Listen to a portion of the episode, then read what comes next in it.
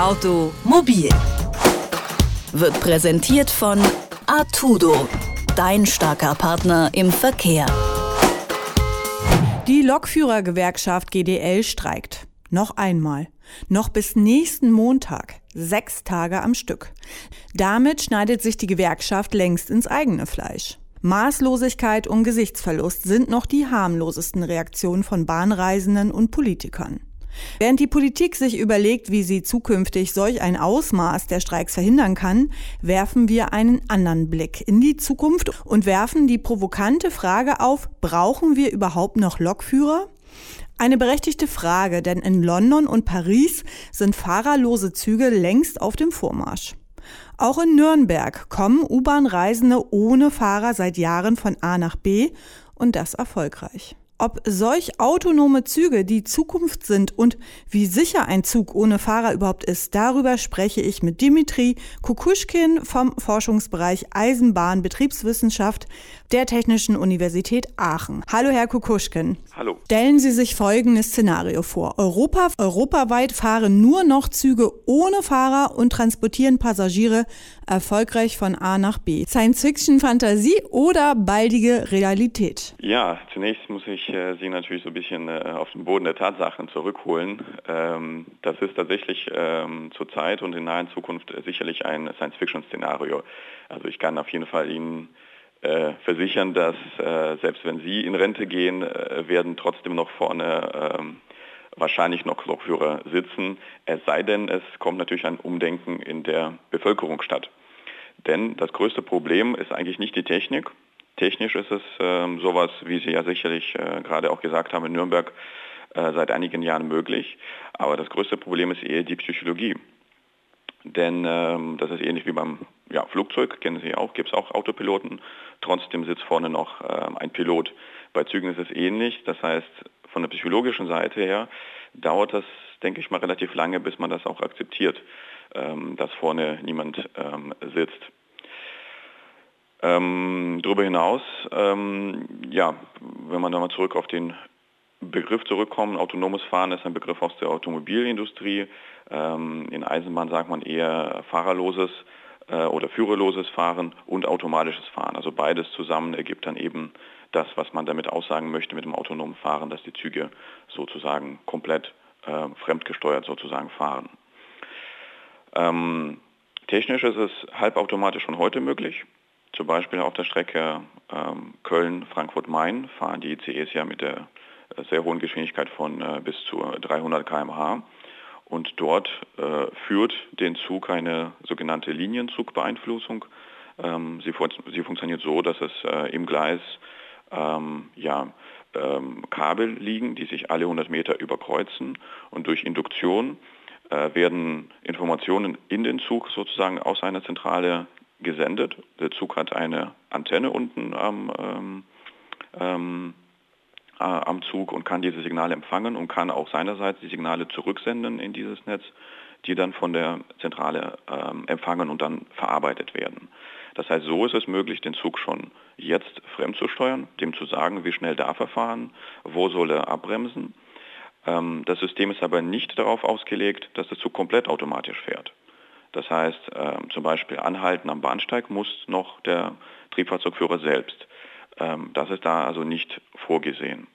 Auch das europäische Zugsicherungssystem, das äh, ERTMS, European Rail Management Train System, ist heute technisch gesehen noch nicht so weit. Das heißt, selbst das ETCS Level 2 System, wo das Ganze nicht mit Kabel funktioniert, sondern mit, äh, mit Radio, das heißt, werden Funksignale an den Zug gesendet und wieder zurück vom Zug.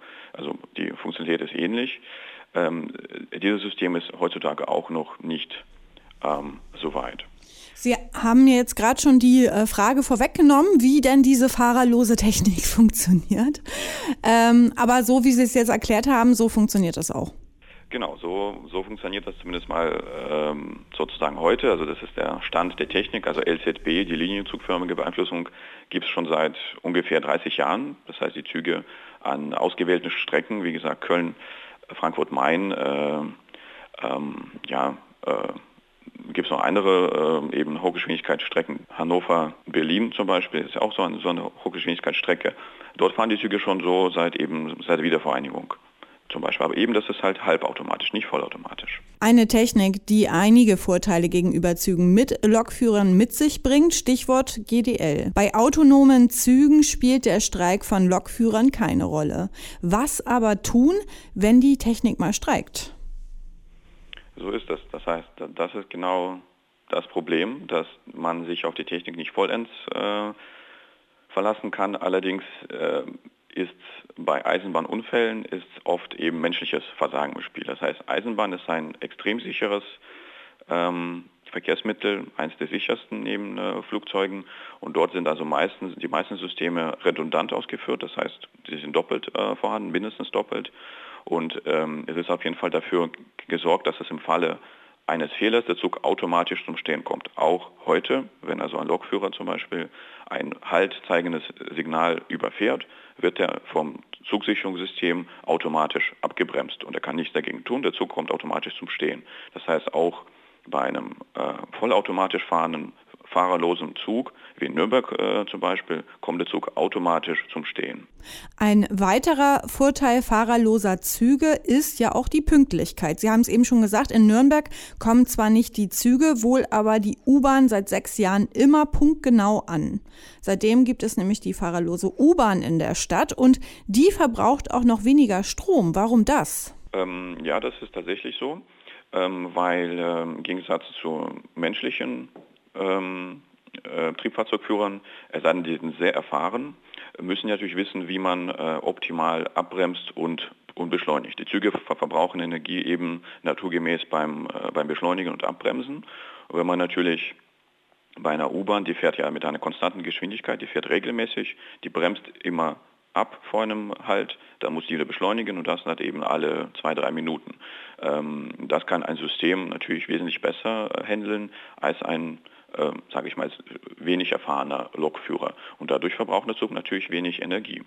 Und äh, darüber hinaus können die Züge dann äh, mit weniger zeitlichen Abstand fahren. Das heißt, der Takt kann, ja, sage ich mal, bis, bis zu auf 100 Sekunden dann reduziert werden, was ähm, dann mit diesem automatischen System möglich wäre. Bei allen technischen Vorteilen, automatische Züge würden eine ganze Berufsgruppe überflüssig machen, oder nicht? In Nürnberg wurden 100 Stellen deswegen schon eingespart. Ja, eingespart ähm, ist vielleicht ein falsches Wort. Das heißt, die Verträge, die sowieso auslaufen oder Leute, die äh, eben in Rente gehen, es werden keine neuen Leute eingestellt. Aber äh, wegen diesem automatischen System wurde kein Triebfahrzeugführer entlassen, sondern man äh, setzt eher auf Präsenz. Das heißt, die äh, Triebfahrzeugführer fahren trotzdem mit im Zug oder sie stehen am Bahnsteig und eben helfen den äh, Fahrzeugen. Das ist das Konzept der Nürnberger äh, Verkehrsbetriebe.